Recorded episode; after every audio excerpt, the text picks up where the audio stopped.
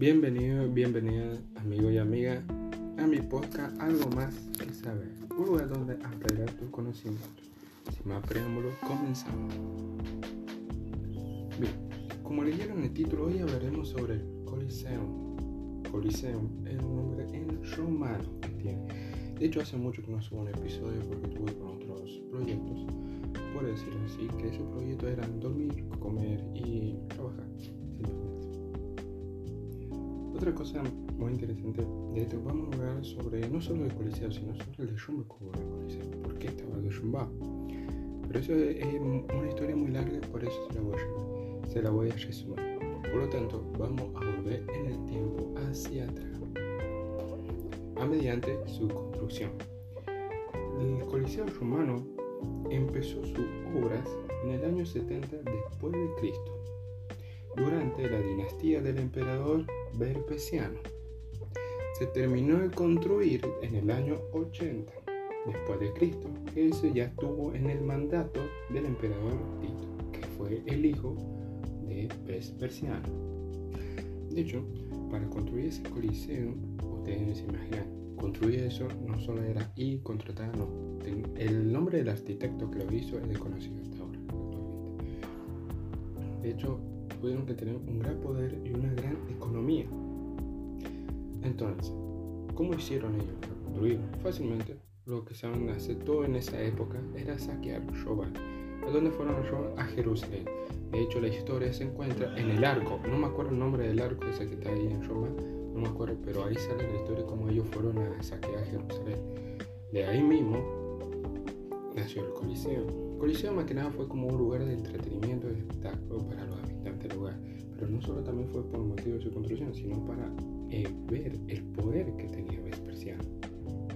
Ese poder tan infinito, no tan infinito, era una forma de decir, una forma de expresar, pero era un poder intimidante que tenía. De hecho, el Coliseo se basaba más que nada en muerte. Hubo como 13 millones de muertes dentro del Coliseo. O sea, imagínate la cantidad de muertes. Tenía un, tenía un calendario, un calendario de esa manera. Por ejemplo, en la mañana pasaban la fiera salvaje. La fiera salvaje quiere decir los animales, los animales salvajes, tigres, todo eso. De hecho, la película Gladiador está buena, muy interesante, la recomiendo. Y la mayoría de las partes que hablan ahí de la historia del Coliseo y son basadas de los libros de lo antiguo. Así que muy buena la película. La otra, eh, la hora del almuerzo, era la crucifixión. ¿A dónde clasificaban? No era que lo ponían todo ahí así como, como hacemos la crucifixión, sino sacrificar a una persona. Y la otra, en la tarde, era el plato fuerte. ¿Cuál era el plato fuerte? Pues el plato fuerte, espero que me tome un matecito. El plato fuerte son los gladiadores. De hecho, los gladiadores uno piensa son guerreros que van y se meten para pelear, no. Los gladiadores por sí solamente eran presos. Eran solamente presos que eran condenados a muerte, entonces los metían ahí a pelear con gladiadores. Peleaban con ellos, o los mismos gladiadores eran presos, peleaban todo por entretenimiento. En la parte central, digamos, cerca del, escenario, eh, estaba el emperador y todos los, sus seguidores. Ese fue uno de los, uno casi también de los motivos. Y por lo que se usaba más que nada era un anfiteatro. Anfi quiere decir doble en romano. Y teatro es teatro. Entonces, anfiteatro sería doble teatro. Por eso es tan grande. De hecho, antes, antes del derrumbe, su, su forma era muy bonito. Era todo blanco. Imagínense, todo blanco. Y la pared tenía decorado con escudos de oro. De oro, sí, de oro puro. Todo eso. Y vieron, no sé si ven la imagen del Coliseo Romano, van a ver como, yo lo veo así ventana, como una ventana gigante así. Bueno, ahí iban estatuas, que eran estatuas de los dioses de ellos y de héroes, quienes, quienes ganaban siempre el espectáculo y se ganaban el respeto. Pero hablaremos un poco, más o menos, algo chiquito, porque es un tema muy largo para hablar. El derrumbe que tuvo el Coliseo desde entonces. Antes del derrumbe, estaba también estaba Nerón. Nerón se le dice, se le dice el gran incendio de Roma y Nerón. ¿Por qué Nerón? Porque Nerón aprovechó eso para hacer su cosa de corrupción. También en esa época había mucha corrupción.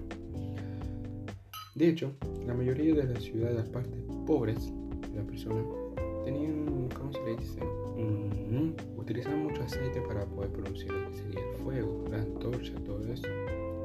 También en esa época, de hecho, un dato curioso, existía un bombero. Pero no era como acá ahora te puedes especializar, no, no. Sino ya lo obligaban, porque eran esclavos las personas que eran bomberos. Y iban a apagar el fuego sin ninguna protección, así nomás, piel a piel, con el fuego. De hecho, una noche se, se desató un incendio en la zona pobre. Y a ver tanto aceite con la antorcha, todo eso se pareció mal. Ahí Nerón pudo transferir, no me acuerdo qué cosa, pero pudo transferir más, digamos, vamos a decirle oro, más oro para su planto, cosas así. Aprovechando ese desastre, pudo seguir siendo eh, corrupto y cosas así. Entonces, el derrumbe se provocó a través del, durante, durante el mandato de Nerón con el gran incendio de Roma.